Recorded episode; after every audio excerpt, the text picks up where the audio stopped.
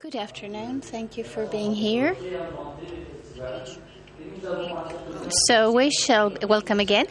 Uh, we shall be talking about our uh, topic.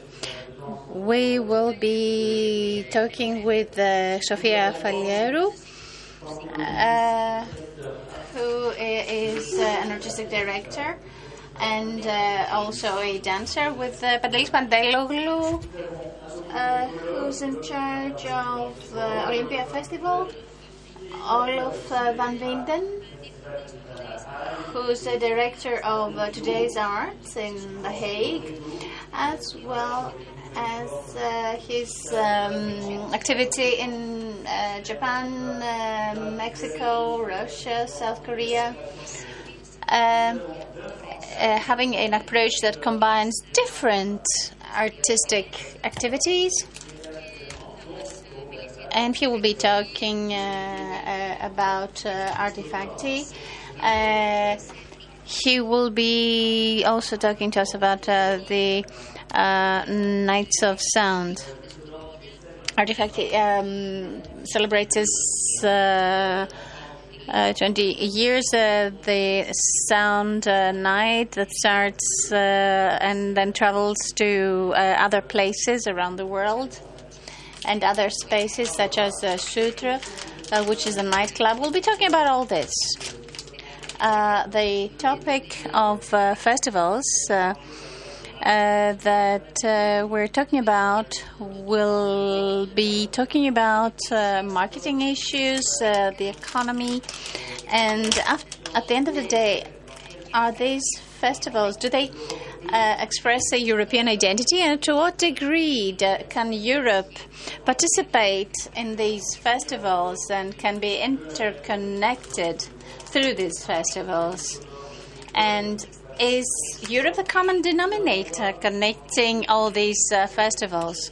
We'll also examine to what degree these festivals uh, are can constitute a network and um, have a local, uh, European, or international. Um, uh, presence. So we're talking about the reinvention of uh, the festival. How did you start, however? Was that what you were looking for? How did you start? Uh, uh, did you actually want to reinvent the festival? Vincent, would you like to be first? Thank you. Good afternoon. Uh, truly, we're celebrating our 20 years now. 17 years ago, we started uh, Sound 90s, Nights uh, with Arty Farty. We actually wanted in the beginning to uh, redefine what is the topic of the festival because the great festivals that we had also visited as spectators were festivals that had been born by the rock culture. And finally, they were mass festival huge festivals in the Netherlands, Belgium, uh, France. Uh, uh, these were the first generation festivals, actually.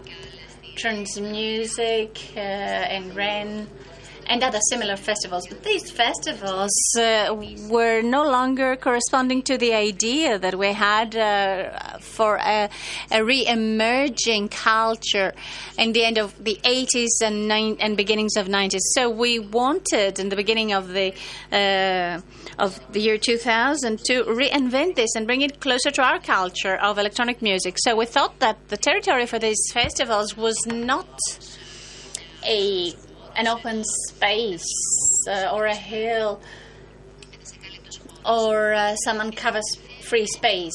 We had to transfer our festivals inside the cities. Uh, we took into consideration by taking uh, uh, we took into consideration uh, culture, cultural heritage, and industrial heritage, and this was actually our first op- opportunity to narrate this transfer uh, of the festival from uh, uh, outside uh, uh, open spaces uh, to more inbound spaces. So the way you enter a festival uh, is influenced and changes. And at the end of the day, in our festivals, people get in in a different way. So they are people are involved in a different way, and they have uh, a different freedom. I'll be showing you a video of one and a half uh, minute uh, in order to make you understand what exactly we're talking about here. Ou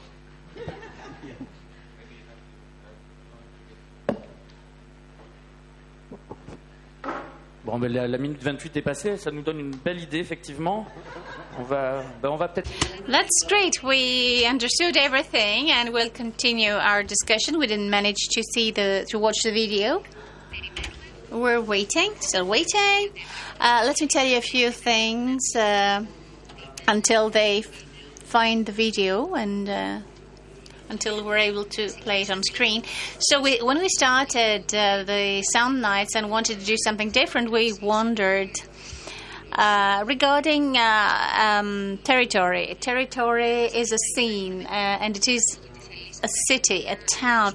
We also wanted to change things at financial level, and we also wanted to approach the festival as a means and have uh, the curators outside and um, have the entrance cards and change the whole um, feeling and attitude of it and make it a subject of public dialogue, public debate, in order to integrate it in a wider spectrum or international dialogue, uh, also European dialogue. And we wanted to be coherent to what we were saying earlier and uh, be open to any criticism and create uh, networks with any other spaces.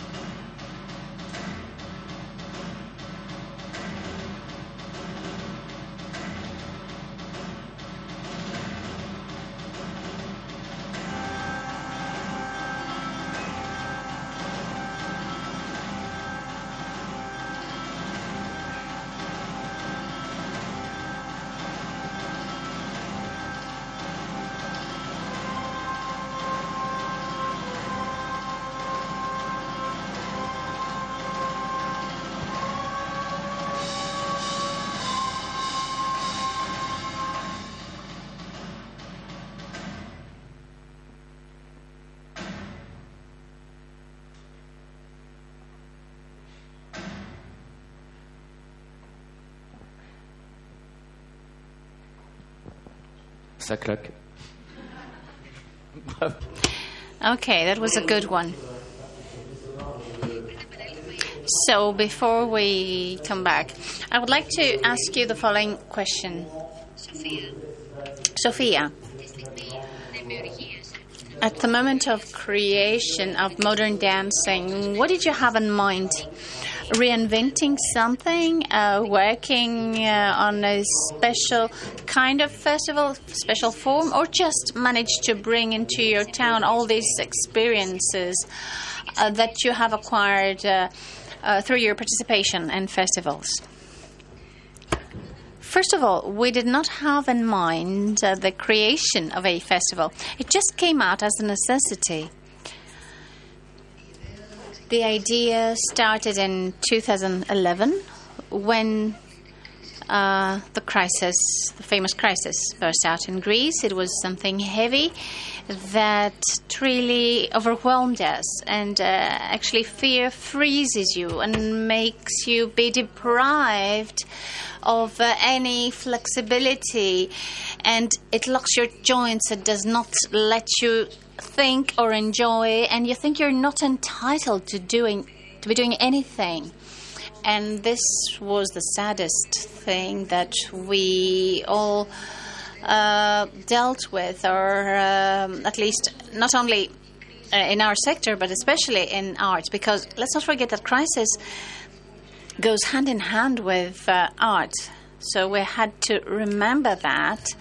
Uh, and as a choreographer, I had to see how I could use it. I also work uh, as a family therapist. I work with the community and um, families, parents. So many times, uh, the question of what cri- the crisis was came up. People would come to me that were in a very difficult uh, position, uh, and um, they uh, actually realized it uh, as. Uh, uh, a risk, a risk that would cause them um, panic attacks. Uh, this was the situation in Greece when it started uh, several years ago. So, at the Association of Greek Choreographers, we used to talk about what we could do now that the crisis is here. There will be no funding, uh, theaters uh, shut down. Uh, it is hard to lease uh, a place. How will dancers be um, paid? Lots of questions, and uh, we all had great difficulty answering to these questions. So we had to look deep, deep inside us and see how we perceived this crisis. Shall we stay just with the fear, the risk, or shall we turn this uh, threat to an opportunity in order to uh, reframe things and take them one step further. So we said that it was about time that since it's hard to make things happen in town center, uh, we thought that uh, also uh, things could happen uh, around the town. And we could also this way um, create poles of creation around the town. And all of a sudden, uh, whereas we had never thought about it, um, these poles uh, started uh, being formed. Uh, people wanted to have seminars, study dances, or watch performances. Uh, dance is a performing art. You cannot expose uh, a person. Um, dancing is, the tool is the person him or herself. So the person has to move. So let's start our finding uh, our flexibility and uh, travel with these uh, um, masterpieces. So we started one person and a half me and a friend of mine started uh, this uh, festival. She um, helped uh, with um, um, the costumes. Four days uh, of dancing. The second year, more people came over. Mm, the days were doubled in number, uh, eight days, and currently. It's two week long festival with more than 500 applications for participation by artists from all over the world uh, even from Africa and Asia. It started without, we are all volunteers. Uh, none of us is paid. So we said that we would find a way not to survive, but make it good, make it strong, and make it develop. And uh, this is how we find our ways to develop and uh, be more flexible. We did not have any state funding. Mm, that was not our purpose. In any case, uh, the ministry has been helping us uh, during the last two years, and until then, we used to um, have just very small sponsorships, uh, since uh, 2015 when we had to um, make up our minds uh, whether we would continue or not without any financial backing. We just said, okay, we will no longer fear it and say, we'll do it anyway, whether we have any help or not. Uh, things opened up, uh, support came, support arrived Uh, we've had the support uh, from uh, Stavros Niarchos Institute, um, embassies uh, supported us.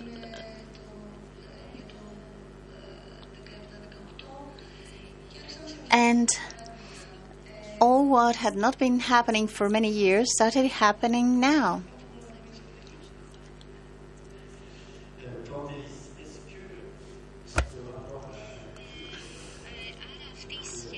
So, this relation uh, to the crisis that was a driving force for you to go further was uh, also uh, defining for your festival.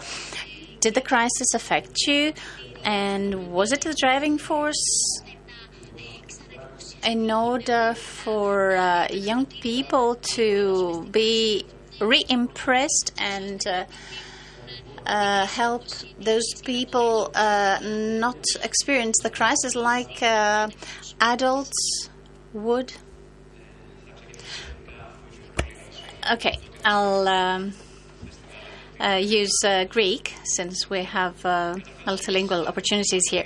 First of all, the Olympia um, Festival for young people and children was related to the crisis. We did children's uh, movies, and uh, in 1997, when we started, children's movies was uh, identified with. Walt Disney. Hollywood was prevailing in a very specific way. There are people who have uh, um, experienced it. So the aim was uh, uh, quite high you're trying to uh, compete a monopoly and try to create something that will be based on a different kind of uh, movie production. Evidently, this uh, genre exists. Uh, they address uh, children. They such movies uh, are uh, produced uh, fiction, animation, um, uh, short ones, and uh, longer ones. Uh, so in 1997, this did not exist in Greece. And after 20 years, we could say that we created a space. End of quote a market, if you will, in which, of course, there are other people who are active, and this is very positive. Uh, a second thing that we did, and was before the crisis, was to reserve the scheme of the festival. In general, festivals are a space where you go uh, watch things that have been produced by someone else But we also made another part, a, a, fen, a festival inside the festival, Camera uh, Zizanio, where uh, films made by children are uh, projected. Uh, this was not the easiest thing to do. Uh, if you take into consideration that in the school curriculum there is no such provision. In a way it, uh, well, of course, it would include successes and failures. And last year, we had 230 movies made by Greek children and another 100 from Europe and the rest of the world. So, from that point of view, we started within a crisis. We remain uh, in the crisis still because there are issues of funding, but within these 20 years that have gone by, we have managed to convince on the necessity of the existence of this festival. Uh, and currently, we are funded by the Ministry of Culture and the uh, region of Western Greece, where uh, uh the festival takes place. This is also important because it has to do with the crisis, but not the financial crisis and political and social crisis as we have been experiencing it after 2009. Uh, we could say that from the beginning it was uh, a harsh environment. It uh, took place in uh, Ilia. uh, Pyrgos, uh, which does not have a very nice name. However, uh, it is a ground, a territory where we manage to do what we do. That is to say, an audience of about 25,000 people, about 200 uh, uh, movies uh, that are not only projected in Pyrgos and uh, Amaliada, where also documentaries uh, are projected, but in 32 plates, uh, play, uh, places, even on in villages on top of a mountain, up to the towns I referred to. So our plan was like uh, Don Quixote, trying to create something that did not uh, exist and was not a perception in Greece, and we finally managed. Tous les trois, on s'aperçoit que euh, créer un festival, que What's interesting is that listening to all three of you, we understand that you wanted to create a space that was not there.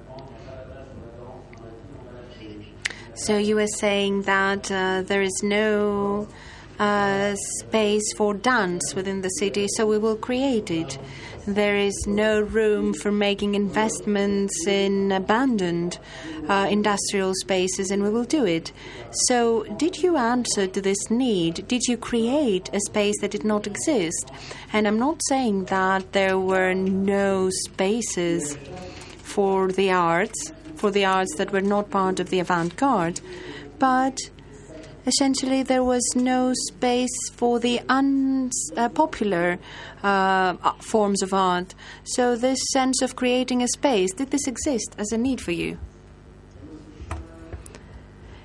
Σίγουρα δεν υπήρχε μια συγκεκριμένη start this, but there were a couple of points. Uh, first, you mentioned already the city of The Hague is not known for avant-garde. Uh, Amsterdam is very famous, uh, but to be honest, Amsterdam is very famous for its mainstream. Um, the Hague had a lot of underground, but no platforms because there was no stages. Um, this was one thing. So we saw a bad, bad image in the city. You know, the, the city of The Hague is known for the criminal court, uh, for OPCW, which is for chemical weapons, um, all kind of nasty shit. Um, on the same time, we saw also an, a, a new art form arising. This was in the late 90s. Uh, a new art form that was uh, very much incited by technology. Um, in music already, electronic music community started to grow in the world, but uh, there was also a new art form that was not being signaled by the, the traditional institutes. Um, uh, the traditional institutions are still based on the visual artist will go to the museum and the performer will go to the theater. Um, we saw this new art form that was a lot about crossovers of disciplines and genres. So that was the second aspect. Um, the third aspect is that the traditional cultural world had a big problem, like uh, reaching out to a young and new audience. I went to a, to a premiere of the Netherlands Dance Theater. They're based in The Hague. Um, uh, the music was uh, composed by Ryoji Ikeda. The stage design was very, very cutting edge, and the, the dance was also very contemporary. But when I looked outside, around me in the room, the average age was 75. And I realized there was a big, big fucking problem in culture. Like, like there is interesting stuff, but the, the, the audience is not coming to it. So these three aspects were were actually I don't know if it's a frustration, but it was a call to to stage something new where we would put the underground of the city to a decent stage, invite the new international movement uh, of artists working with technology, uh, this so-called new media art form, um, and and together work with these institutions to try to bring a young audience into it.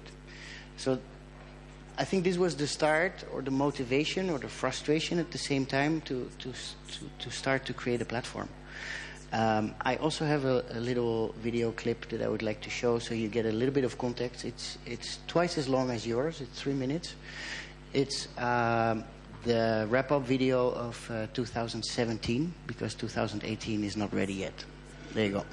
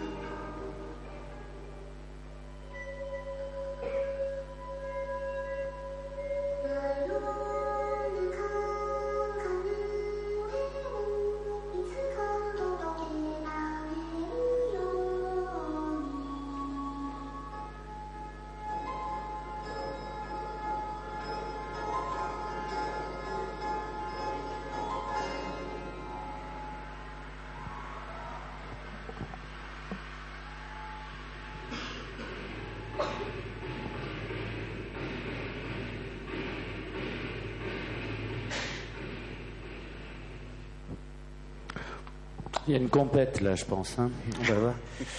Euh, quand on voit cette vidéo, on se dit So, what uh, do we see? We see, we, we watch this video and we see that Hague is actually an amazing city. And uh, even if you don't want to go and live there, it is worth visiting it. So, you are um, a very strong um form of territorial marketing. Maybe you do not want this, maybe this is not your main goal, but the local administration helps. Uh, your partners help, and it is a festival that brings a change that has a very, very positive impact. Uh, you have very strong territorial marketing, and Of course, this is very far from the initial intention you had. Well, you said, I'll find some space for art forms that have no space, and 15 years after, we see that we become part of the norm. So, how can we achieve the emancipation? How can we be emancipated and take our distance from this mar- form of marketing and remain ambitious despite all that? Because when, when we started 15 years ago or 17 years ago, when we had our first squats and organizing illegal drum and bass parties and having video jockeys, you know, coming with their VHS videos and mixing, um, this was kind of a romantic time also. Um, and when we started, I think you know it, it was not easy because we had to promote a new culture, and and actually our our ideology back then was to not come up with a new festival, but to actually criticize the actual culture, the actual art that is presented right now. And until today, my criticism only grows towards this art world. It's fucking bullshit what is presented. It's fucking about history. It's not about what's happening now and, and the projection on the future. At the same time, um, I realized that when we started, it was very avant garde, it was very niche, very nerdy. Everyone looked at these installations and in these performances and they thought, like, what the fuck is this? You know, we, we've never seen this. And now, 15 years later, it's mainstream. Every festival is presenting this. Um, Ryoji Ikeda, which I mentioned, whom I mentioned for the Netherlands Dance Theater, uh, was doing very underground shows at our festival. He was back then releasing on a on a record label called Staalplaat. Um, now he's doing his solos in MoMA and his solo his solo exhibition at the Eye Film Museum in Amsterdam, which is I think a good thing. But now on the question of this panel reinventing our festival, this is a major major question for myself. Like, did we accomplish? Is it is it mission accomplished? Are we done? Because I have nothing to add really. If if this is what's happening, and maybe I'm getting old and I need a, a young guy who is more radical than I am who will continue it. So the question of this panel is very very actual, I think, and we live in a world where everything is festivalized. Um, when you look at most of the European festivals. Um, it's business. You know, uh, the artist fees are rising. I see the same artist presented everywhere. So where's the fucking creativity? Where, where's the guts to go a step further? This is a very personal question for myself, like how to reinvent this world we're in. Uh, there are so many questions around us in society, in politics, in economics. Um, it's very, very complex, this world we're in. Uh, but just because it's complex doesn't mean it's complicated. Um, so, yes, it, it's a very deep question that I cannot answer right now. On va essayer de décomposer alors le problème parce que comme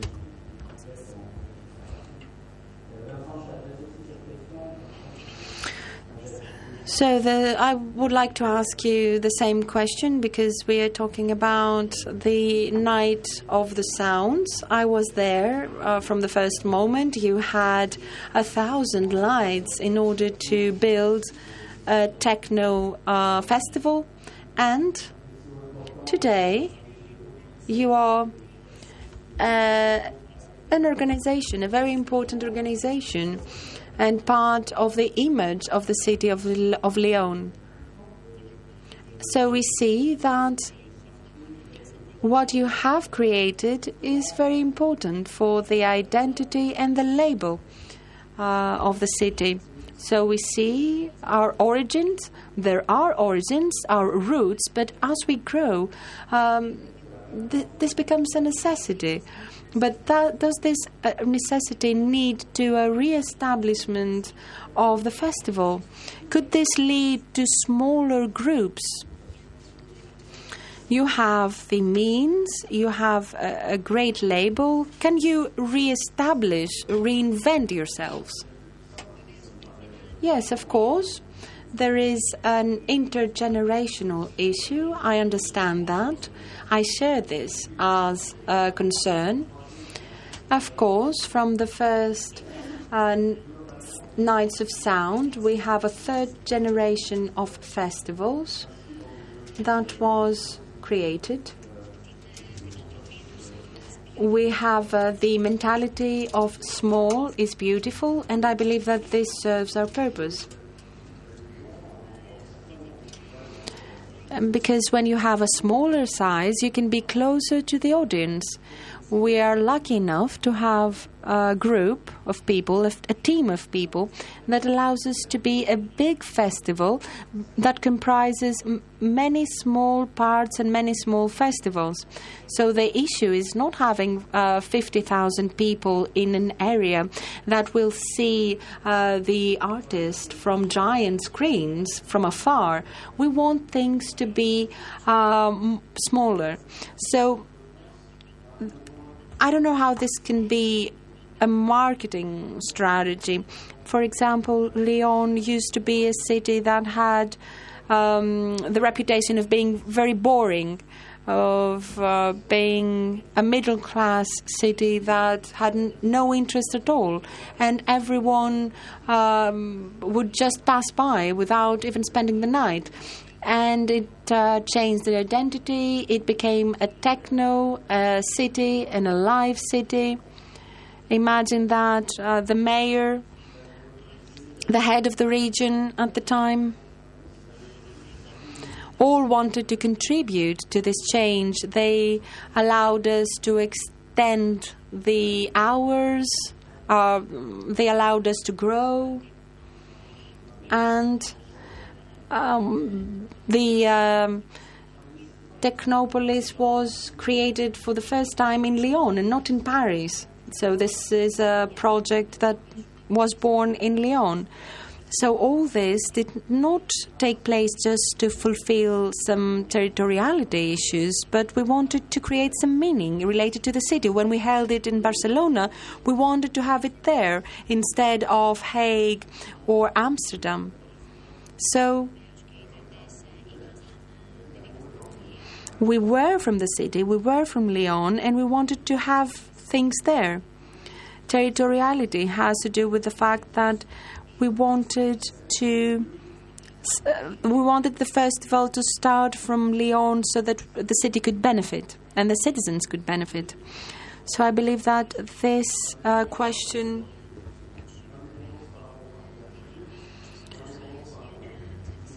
also has to do with independence independence in relation to the audience the private sector the government. We have our own audience uh, our audience who uh, finances us and this is our main uh, financer. We do not want to answer to what they expect from us. We want to incite their interest their curiosity. And we are in a cost, constant struggle. We are trying to collect funds and to create a financing financial model. We have many contributions, but we do not depend from anyone. For example, we have a non-capital structure. We are an association. There are no private individuals uh, in our board our executive board. There are no companies in our executive board. We have young people in our board. Some of them are here. Many of them had uh, studies on the subject, so no one is uh, limiting our actions. And I believe that this independence is what we should ensure in every case. And in this way, we changed the identity of our city. In Cologne, the same thing happened. And soon a similar festival was organized, and a very nice movie was also produced. And this shows that festivals can change the image of a city. Marketing, promotion, and in, uh, I think Lyon is still much more sexy than The Hague. uh, the food is better, so you, you contributed to something amazing. Um, like I said in my introduction, we also started to work with, with the city of The Hague, like how, how can we promote the city and show that there is a lot of talent. But we ended up actually um, uh, releasing new labels and, and uh, putting um, new city marketing messages out. Um, uh, we're known for this underground, so a couple of these labels, one is called Dirty, Brown, and Miserable. The other one is Murder Capital. uh, because we realized there's more murders in The Hague than in Amsterdam, and we were fucking proud of it. We were like, okay, let, let's promote this side of uh, uh, of this. Um, what I want to say with this is, um, um, you know, when, when I started promoting the city with our festival, people thought I was working for the city. And it, this was so fucking frustrating for me because I don't want to work for the city. I want to promote the city and its talent that was in there. Um, yes, the funding comes from the city, so you are working very closely to it. Um, I mentioned earlier, The Hague is known for the International Criminal Court, and actually, the, the city marketing slogan of the city is City uh, The Hague International City of Peace and Justice. That's very sexy, man. um, so, in, in, in 2009, we even addressed a campaign uh, about conflict. Because for us personally, conflict is the beginning of consciousness. So, if you consider it from the perspective of the city of The Hague, where conflict management of the world is being trialed, um, there is an interesting thing going on in that city. Um, there is many conflicts.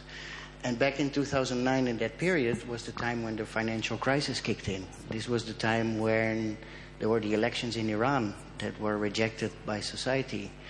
Uh, there was the swine flu going over the world. Uh, we had um, our own very micro conflict. We lost our funding and we almost bank- went bankrupt. So we addressed the theme of conflict inside the city and we actually changed the city marketing slogan because our, our point of view back then was like, you know, there is no peace.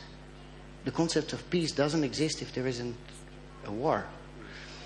Um, so we changed the, the, the city marketing slogan, The Hague International City of Peace and Justice, we made it The Hague International City of Conflict. We had a whole campaign uh, running, and, and these posters were hanging in front of the American Embassy and in front of the criminal court, and there was The Hague International City of Conflict. Um, there were a lot of virals on, on the internet, on YouTube, um, and two weeks before the festival, I was arrested with brutal force by the secret services of the Netherlands, and I was questioned for three days. I was jailed, um, and and this was um, the mayor of the city decided to jail me. He knew at the same time that I was funded by the same city. Um, what, what happened there was a very poisonous cocktail because the mayor just became mayor of the city, and, and before he was the minister of foreign affairs. Um, he was Minister of the Foreign Affairs when there was war in Yugoslavia. And um, when I addressed conflict, I invited a lot of artists, thinkers, philosophers, journalists from the former Yugoslavia region. And he was seriously thinking that we were being infiltrated. Um, so this shows the tension also. Like, you know, at some point you're working with the city, at the other end you're arrested and questioned for inciting terrorism. This was the same, um, how to call this in English? The, the, the same verdict that um, um, Geert Wilders is, is a, a right wing politician in the Netherlands, uh, an aggressive right wing politician. He had the same charges as me. And, and there I was shocked. I realized, like, okay, we have a, we have a situation in the world. And the situation is not about fear, it's about paranoia. And that fed actually the further development of today's art. So we, we completely disconnected from the city because they were arresting me. This was actually the best PR we ever had. Um, because when I was in jail, uh, we received a letter from, from more than 100 directors of big cultural institutions in Netherlands writing to the mayor of The Hague and say like, okay, this is, this is culture, this is art. You can expect a, a, a reaction from the art scene. Uh, and if you are now the mayor of The Hague, the city of peace and justice, you should accept this. Um, so I was, I was released and, and um, um, but this fed actually the, the longer processes of, of uh, our cultural or artistic direction. So it became more aggressive. Um, and in The Hague, the city that funds me, they don't really like me. And I'm very proud of it. Comme on est euh, dans ce forum de la question aussi de l'Europe, euh, que Yes. Uh, Greece also today is looking for uh, different models and alternatives. Are you interested? I'm talking. I'm addressing Sophia. Are you in, interested in it? You uh, do not need any translation or language. You have a directness due to dance, directness in communication, so you can move uh, freely. What do you think? What have you developed in order to work on your European itinerary? And also, are you interested in this European itinerary of yours? Do you feel that you are a link, uh, a part of the formation of this European identity, and that you are a member of an artistic community that embraces this European identity? We have we are lucky enough not to to not live in The Hague. We live in Chania, uh, a town that has beautiful weather, lovely sea, beautiful mountains, uh, sunshine all year round. And we do not have such is- issues to solve. However, we have other problems. The festival that uh, is counting nine years uh, and the crisis, which started 11 years ago, and we felt it very strongly back then, has taught us to look inside ourselves and also not feel that we are the ones that define and plan things, and the world will be following us. It also taught us that we're part of this world, and this was very important. Networking has helped us realize every moment that we belong uh, to a big world that at the same time becomes a smaller one through closeness and uh, collectivity and uh, through the collaborations that come up. And this is great because uh, when uh, we have projects among which to um, uh, choose. We did not want to buy any projects uh, or sell it. People uh, used to stay in our homes and uh, we shared our food with them. Some of them continue to do so, but now we have uh, a little bit more help and they can rent a room. And they're paid from the tickets that will be sold.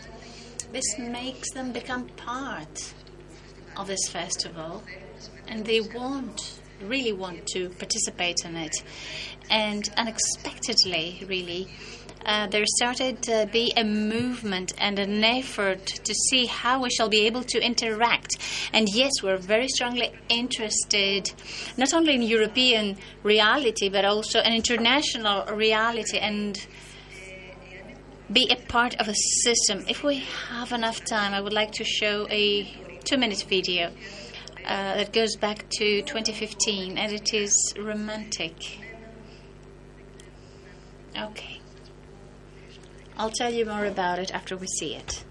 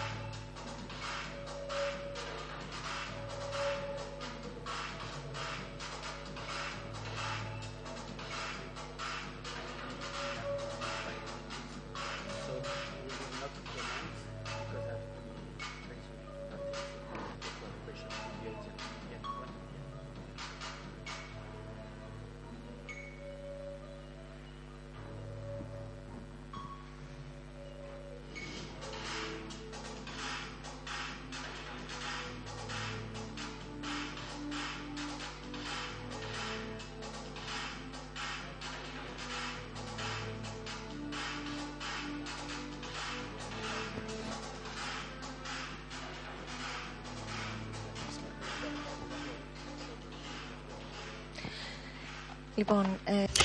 So very shortly, because we do not have enough time, I in I chose 2015 because it has uh, been a focal point. After that, the videos and promotion was undertaken by young people. Mm, so we said to ourselves that if people are scared to come to the theater, we'll get to the streets, to the neighborhoods, uh, and spaces where we will, ourselves will show what it's all about, who we are. We didn't play uh, smart or show anything special to anyone. It has been our need. We serve it honestly, and uh, we reached to the people in the neighborhood. In the beginning, they would call the police. They were fearful. Uh, who are you? Leave my home. Who are you? What are you? A burglar? That's what they used to tell us. So, uh, in projects that were implemented, uh, people got more familiar with us. They felt sort of surprised, but they did not feel any violence or. Uh, mm, nor did they become uh, aggressive towards what was happening uh, around them. And this is exactly the solution. Art should be there not only by its creators in spaces of art, but take place because it's part of day to day life. Culture is not just us and them, it's part of life.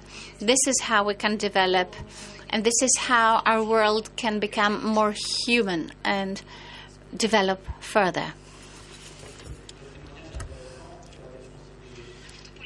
This is uh, very interesting regarding the production because also I uh, direct a festival in southern France and I have an idea in mind.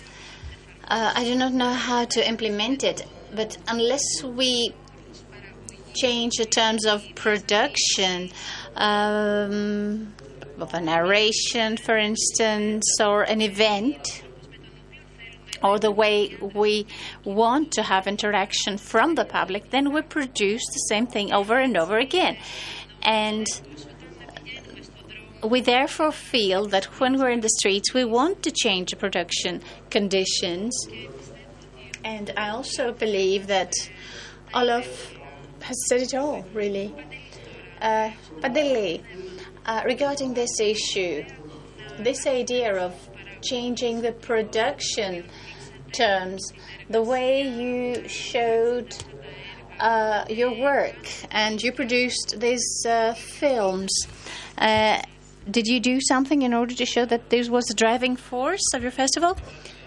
Um, the, this is the Camera Zizanio. It was a point where we give the uh, very few uh, technical uh, know, knowledge that uh, exists to children between 8 to 18 years of age, uh, children and teenagers. We give them all the equipment in order to make their own movies.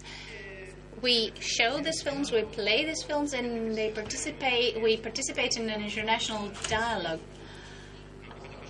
Let me first of all say that during the festival, movies are made. Last year, 40 movies were made uh, by 40 teams of children that wrote a script, they uh, filmed it, uh, and uh, then we've had the result, which we could not control in any case. We're not interested in uh, showing them what to do and how to do it, nor can we offer them any other set or setting or location apart from the, the town where they are located.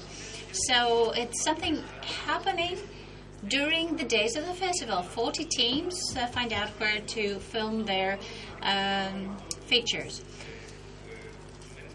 Uh, something more or less the same as uh, what happens in Chania. I believe that this is uh, the greatest thing uh, about our festival. When after 10 or 15 years of meetings and children that used to be so young and currently uh, they're professional uh, cinema producers, you understand the depth of work you do. because showing a good international uh, cinema or European cinema is important. Uh, it's nice to provide people with stimuli, but it's just uh, an exhibition of ready made artistic masterpieces that are mm, products rather than uh, something else because a lot of money is involved. But we want children to have the opportunity to watch good movies and at the same time give them the opportunity to produce something. And they become better than us, as you can see. In particular, with the technical means that we currently have. And uh, for instance, I might be, uh, I might find it harder to uh, solve a technical uh, problem with my phone rather than a child. So, this is why I believe that we also learn from kids, and this is the strength of Olympia Festival. We also have a competitive edge. Our uh, public increases uh, and improves. Of course, the same kids that uh, used to come to our festival and take part in it uh, cannot come to our festival, but their children will, as you understand. So, in general, this is the focal point, the most important point. You activate uh, the young public. There are international collaborations. Uh, the most uh, uh, significant institution is the European Association of Children's Movies. They do film literacy and are in the audiovisual sector in general. We are in communication and uh, dialogue with uh, many, many uh, bodies and agencies uh, that do European uh, cinemas. There is a dialogue, uh, which of course is not exhausted during the week of the festival. It does have a peak once a year, but it is something that uh, happens throughout the year. I would also like to say that in the Greek case, we have mm very different conditions from one place to another. When you're in Athens, the stimuli and means are different and many, many more. But if you visit a village on top of a mountain, you have far less means available. So when we managed to hold seminars uh, to five children on uh, top of a mountain uh, in a village, that's huge.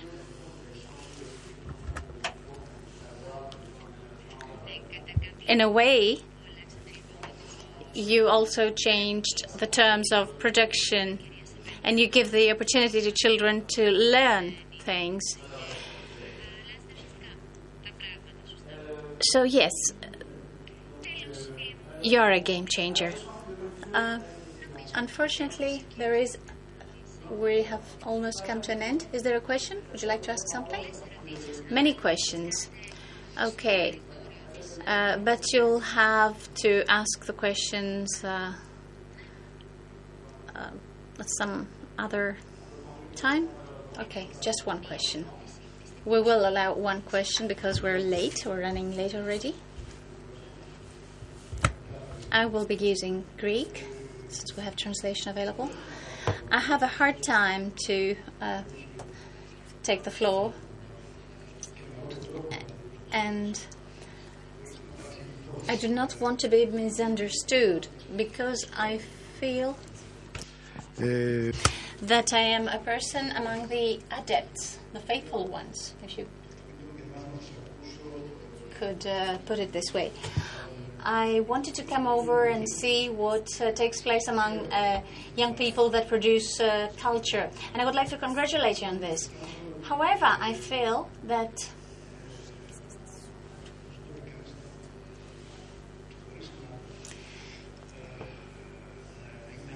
I do not want to be rude. I want to be useful, not just polite. This is why I will speak my mind, truly and honestly. First of all, the discussion between different countries on the festival uh, cannot be comparable. When a French person is talking with a Greek person, the comparison cannot be real. We have two countries with completely different cultural capitals. So, in order uh, to come into terms and understand what happened in Lyon and elsewhere, uh, it, it takes a lot of, of effort. That's self understood. So, in order to be able to discuss and compare what happens in Lyon or Elia, it's as if we were trying to compare Athens to New York, if you know what I mean the terms of comparability are not equal, that is to say. So, uh, second point when someone says, I had a, created a choreography and so on and so forth, and I have a public, if a young artist, so I'm uh, talking uh, in my capacity as a sociologist again. So, if we examine the formulation, I made something, and 10 years later it is successful, and yes, I do receive funds from the ministry, then this person, uh, we can all agree, has a charisma, a gift. But in order for this thing to happen in Greece, uh, it does not take a gift. You have to wait and wait and wait. Um, it's not self understood that someone, a person that is capable, manages or finds his her own way. A third example when someone says, I do cinema production in Ilia and I uh, open up myself to the children, uh, as if the public were, by definition, capable to acknowledge it and recognize it. I would like to know what is this public in Ilia? What are the children of Ilia that do this? Of course, they're not the Roma kids that are a huge population in that geographical area. Of course, I could mm, mention many, many more examples. Um, but I would like to hear from artists that are young people to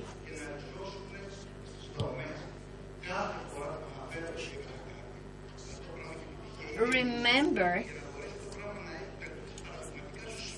that they should leave something that could work as an example to the next generation, something which is structured, uh, produced, and reproduced, and legitimized. And unless there's a, there's a historical reference to it, uh, it does not do much good. You say, some children come over and listen to it. Yes, but these children have certain features. They're not the children, they're not just any children.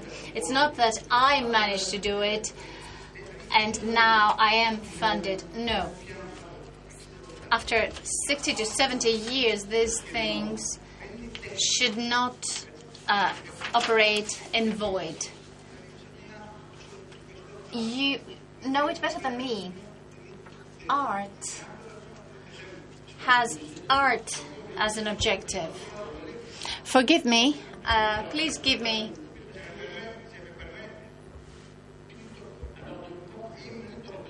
Please do conclude.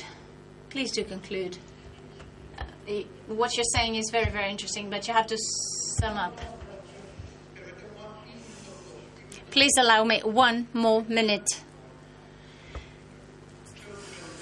Yeah, I know that I'm taking up some time, but I did put some time in order to come uh, all the way from Athens here to listen to you. So, you have to give the uh, related information. Thank you. Answer something like that.